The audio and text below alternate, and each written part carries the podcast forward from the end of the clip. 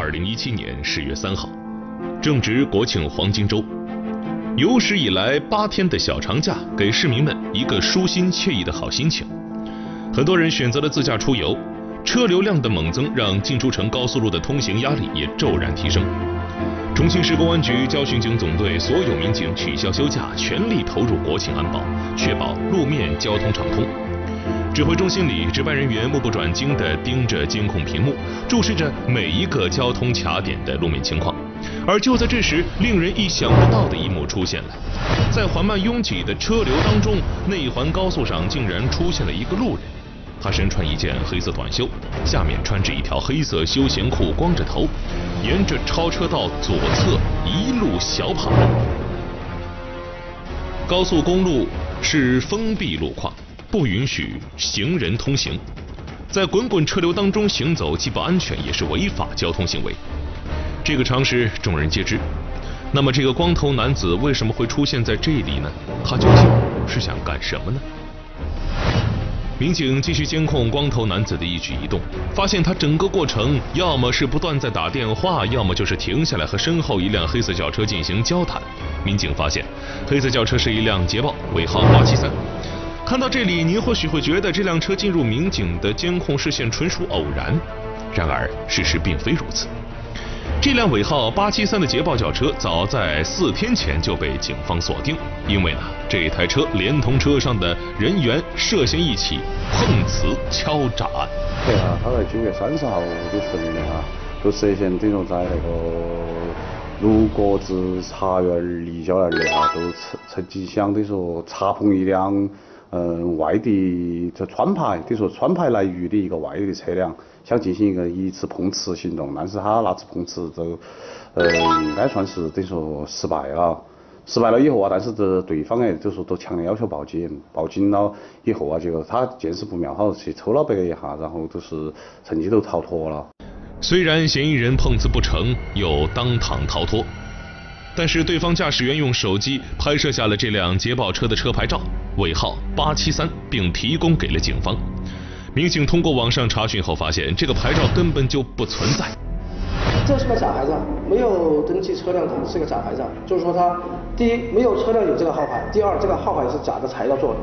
真实情况是应该是相爱相爱的牌照，嗯，是属于车辆所有人是属于一个私人的。这台高档捷豹轿车系套牌，又涉嫌碰瓷逃逸，民警预判他此次并没有得手，还有可能继续犯案，于是将这辆车的信息输入到查缉布控系统之中进行预警处理。也就是说，只要这车再次出现在监控系统范围内，系统就会自动报警。然而奇怪的是，从九月三十号到十月三号，整整四天的时间，这辆车都没有再出现过。没有出现过，因为这我们现在目前来说的话，我们不排除他是可能使用他自己的真实牌照，或者是使用其他的牌照。直到等于说他只要一使用那块这种伪造的号牌以后，哎哈，查这部分系统他才有反应。果不其然，警方的预判没有错，嫌疑人和套牌车在四天过后，也就是二零一七年国庆节长假的第三天，在南环立交再次出现了。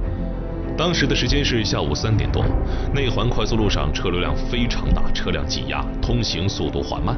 而此时的嫌疑人开始做贼心虚，他们认为可能是前方有警察设立了检查卡点才造成的拥堵。于是，一名光头嫌疑人下了车，在前方探路，并不停地给后方同伙打电话通报情况。而另一名嫌疑人则驾驶套牌的捷豹轿车慢慢尾随。他们自认为这样做很安全，其实哪里料到他们的一举一动早就被警方监视得清清楚楚。这是他那的两两个有交流。电脑。嗯。嗯，好好好。十几分钟过后，捷豹车通过了拥堵路段，从茶园路口下道。交巡警总队指挥中心立即向内环支队及其周边警力发出拦截指示。六环之内，六环之内。我指挥这些，我指挥这些。刚才我们稽查布控的渝 BM 八七三二黑色捷豹车，现在茶园已经下道了，请你们立即在下道口布置警力，在下道口布置警力，马上开展拦截。最先接到拦截指令的出警单位是内环支队一大队，这里紧挨着茶园下道口。然而，此时值班室里只有副大队长戴宇一个民警在留守，其他所有警员都分散在辖区的各个卡点上疏导交通。情况紧急，戴宇立即带上一名协警赶往下道口进行拦截。副大队长戴宇迅速在卡点摆放了锥形筒，将四车道锁紧成一个小车道。让车辆缓慢通行，并将警车横在了路中央，以防嫌疑车辆冲卡。拦截措施刚刚布置完，不到一分钟，对讲机里就传来了情况：嫌疑车辆出现了。好，走。来了来了。小心哦，冲卡卡呀，有可能。听到哈。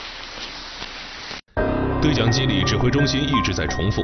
这辆套牌车很危险，一再叮嘱戴宇千万注意安全。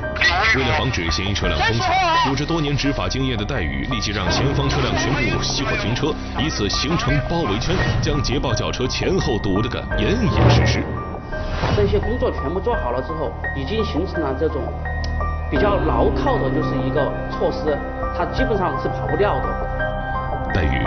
慢慢靠近捷豹轿车，勒令对方停车熄火，下来接受检查。熄火啊！爸，请你熄火。先圈，先圈出来，先下来人。先下来，快，请你先下来。他当时那个是一个比较年轻的一个小伙子，是个男男的。他当时听见我的责令检查这种指令之后，当时还点了一个头。当时捷豹车上共有两人，一名男性开车，另一名黑衣男子坐在后排。看见突然出现的警察，两人没有说话，只是开车的人点了点头。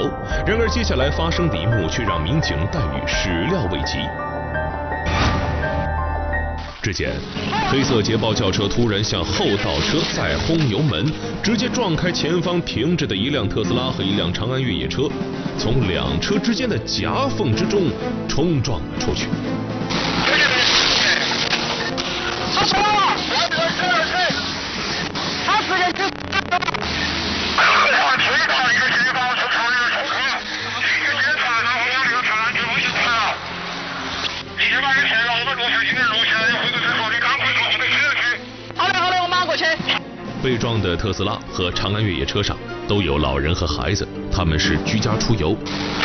眼前疯狂的一幕着实把他们吓坏了。戴宇一方面对他们进行安抚，一方面迅速撤出卡点，恢复交通，然后迅速开上警车，沿着嫌疑人逃跑的方向一路追击。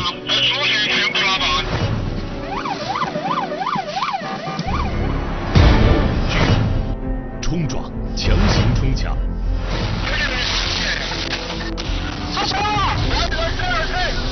隧道掉头，内环高速路上，嫌疑人上演最后的疯狂。他他逃出的这个速度确实太快了，我们一路赶过来的时候呢，他已经冲过了这卡口。这次拦截全部失败，捷豹轿车危险举动步步升级。紧急时刻，警方如何应对？强行冲卡，强行冲卡，现在正挑头往真木山隧道行驶。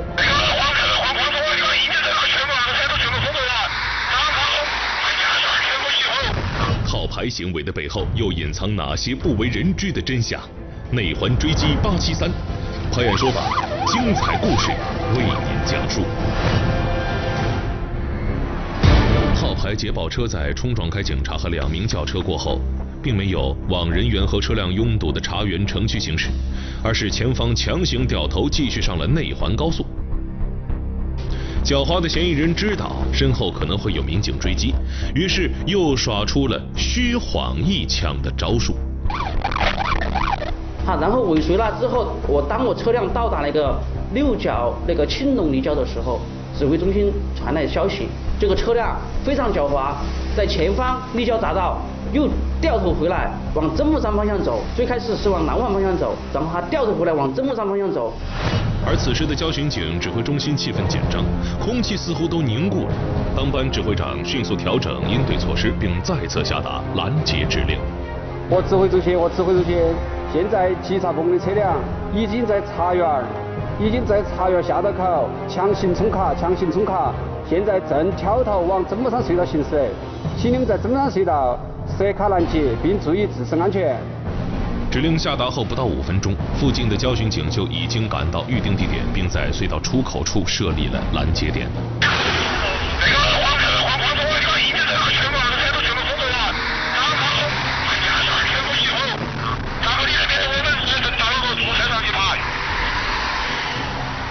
很快，车辆开始拥堵，排起了长龙。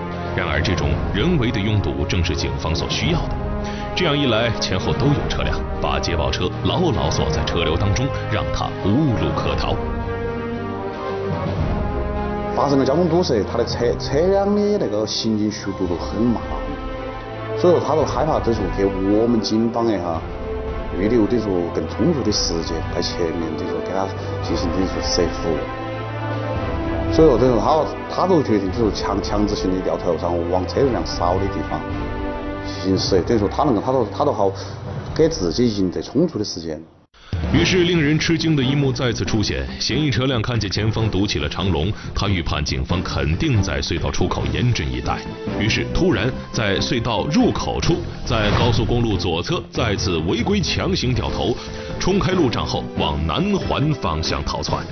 那个地方，我们两边都是我们的地方，就是用我们的水马全部封死了的，是不允许社会车辆掉头的。按交通安全法的要求的来说的话，如果是这种违法行为再转换到掉头的话，我们是按照去相关的法律要求对他进行记十二分的。一般的车辆是不可能在那个地方掉头，但是他为了逃避我们的那个检查，是不是哈？可能已经达到了疯狂自己的那种程度。套牌捷豹车在内环快速道上疯狂逃窜，而副大队长戴宇则驾驶警车在身后穷追不舍。眼看前有堵截，后有追兵，嫌疑人变得愈加疯狂。凭借高档轿车的良好动力和性能，在车流中不断穿插，车速也越来越快。说一路交通违法，走应急车道，然后在洞子里面违法中间隔离带掉头，是不是超速行驶？等等一些行一些违法行为都是非常严重的，相当疯狂，非常疯狂，就像那个电影大片里面一样的生死时速一样那种感觉。黑色捷豹车继续往前飞奔，而总队指挥中心的大屏幕前，各个岗位的民警都在密切关注事态的进展。内环高速出口众多，这辆捷豹轿车究竟会在哪里下道呢？没有人知道。而此时，他已经冲出了内环一大队的辖区，前往巴南和大渡口方向。很快，内环支队二大队接到指令，在鹿角立交和南泉立交处设立两个卡点，予以拦截。但是他他逃出的速度确实太快了，我们民警赶过来的时候呢，他已经冲过了那个卡口了。鹿角立交的卡点，民警晚了一步。嫌疑车辆已经冲了出去，民警焦急万分，加大油门，立即赶往第二个卡点南泉立交，试图在此地将嫌疑车辆截获。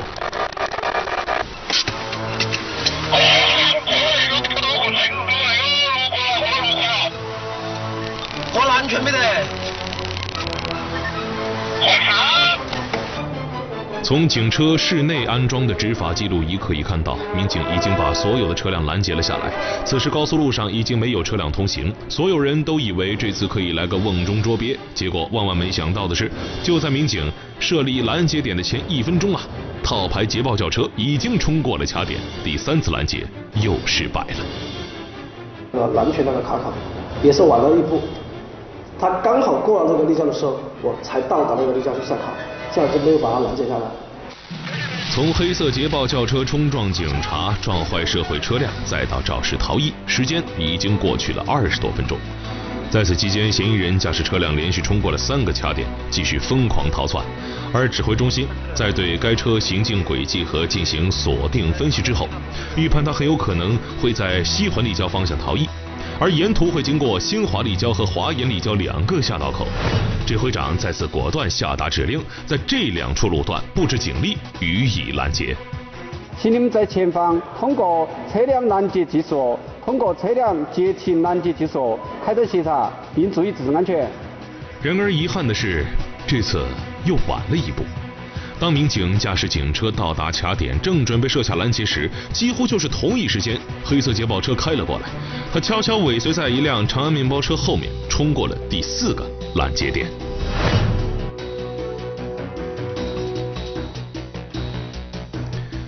或许嫌疑人在心中暗自窃喜，可他怎么也想不到，警方还有第五道屏障在等着他。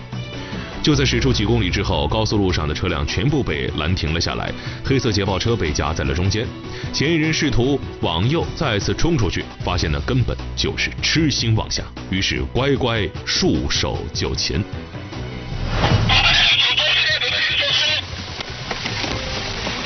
然后我们把车停在右边的应急车道，我就带领我的那个协勤人员，我们俩就分左右嘛。当时也担心他打开车辆逃窜或者什么的啊。我们就分了分了一下工，他从左边，我从右边，我们这样包这样，我就这样包抄过去。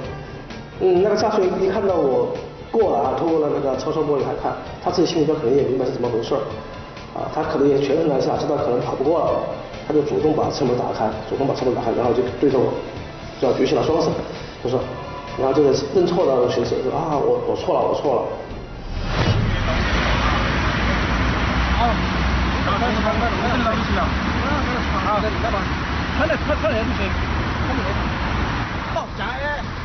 这次抓捕黑色捷豹车上只有驾驶员一人，另外一名同伙不知了去向。就在黑色捷豹车的副驾驶座位上，民警找到了该车的真实牌照。那个牌照我拿去。好，好，好，好，好，看清楚。哎，好。了没得？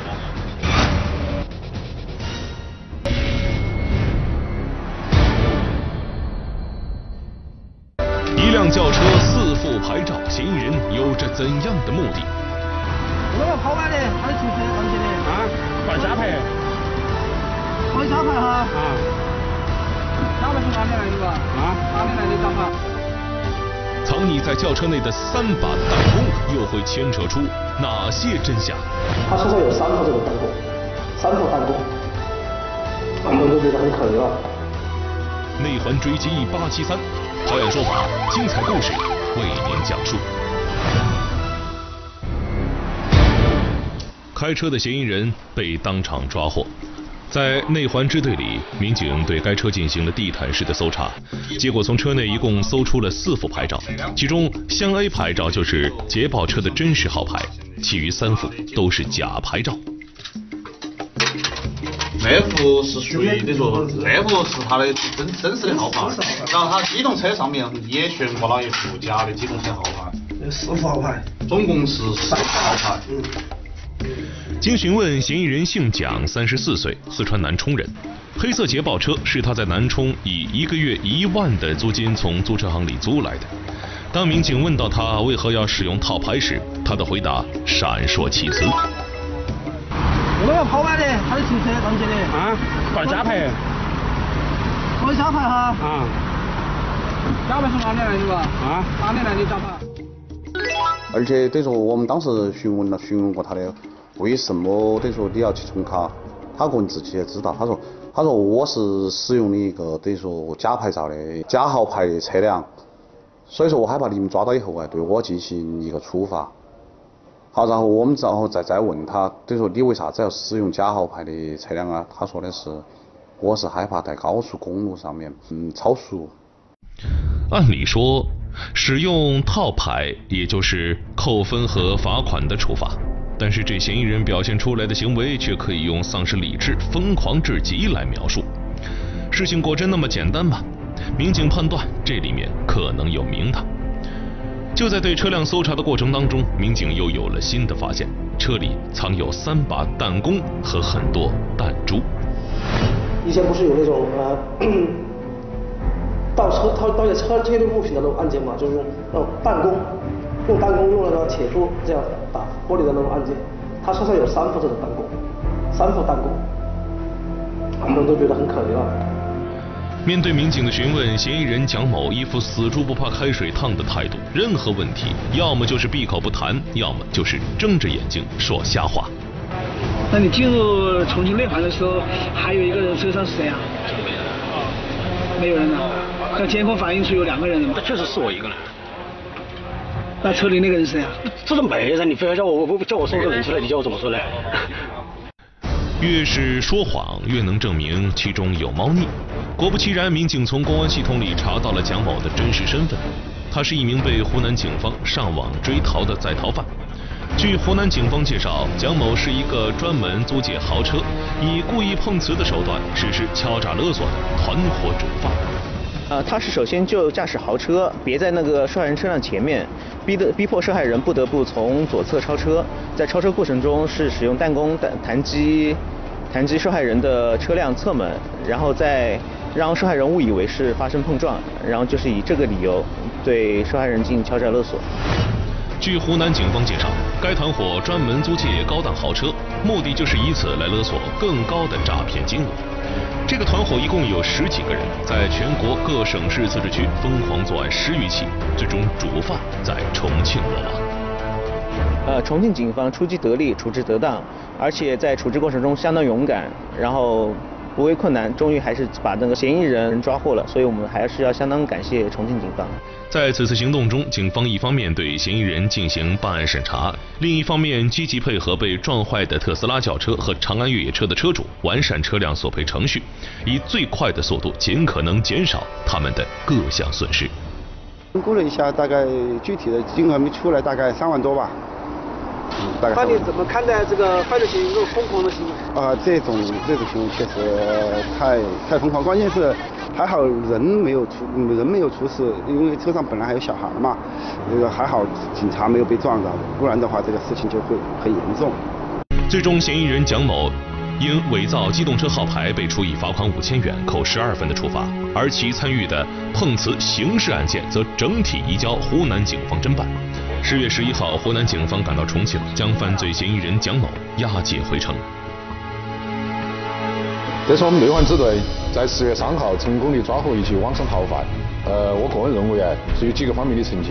第一，就是我们充分的运用了我们电子稽查布控系统和电子监控系统的那个联合联合处置。第二个就是我们通过我们预判他的行驶轨迹，在采取了相应的。呃，拦截、堵截以及追击的相关措施，再加上我们平时加强了我们的那个对重大突发案事件的一种预演演练和预案工作，所以在我们指挥整个指挥调度和民警的处置方面都做做得比较成功的。目前，民警也正在对该团伙的其余同伙网上追逃。